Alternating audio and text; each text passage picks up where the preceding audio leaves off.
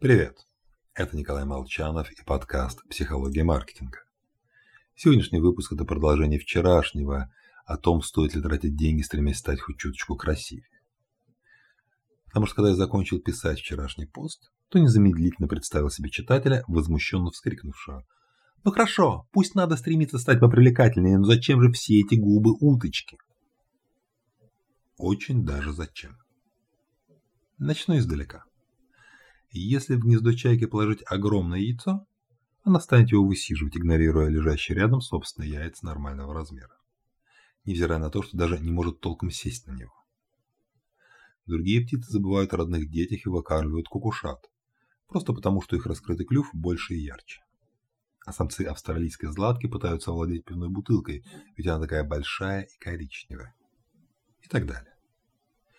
Это реакция на сверхнормальные стимулы, генетически заданные в мире животных.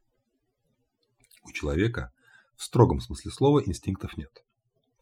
Но на сверхстимулы мы все же реагируем. Поэтому никакого отторжения мужчин не вызывает жена кролика Роджера, огромные глаза с практическим отсутствием носа японских мультфильмов и тому подобное.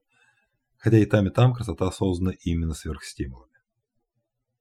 Даже жирная пища, по сути, является для человека сверхнормальным стимулом, поэтому мы стремимся съесть ее побольше.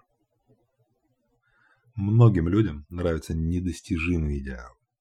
В экстремальные концы шкалы лучше не залезать, но и не всегда стоит стремиться к реалистичным словам или изображениям. Да и скрытые обещания бренда полезно завысить. Не наш дезодорант хорошо пахнет, а все девушки твои.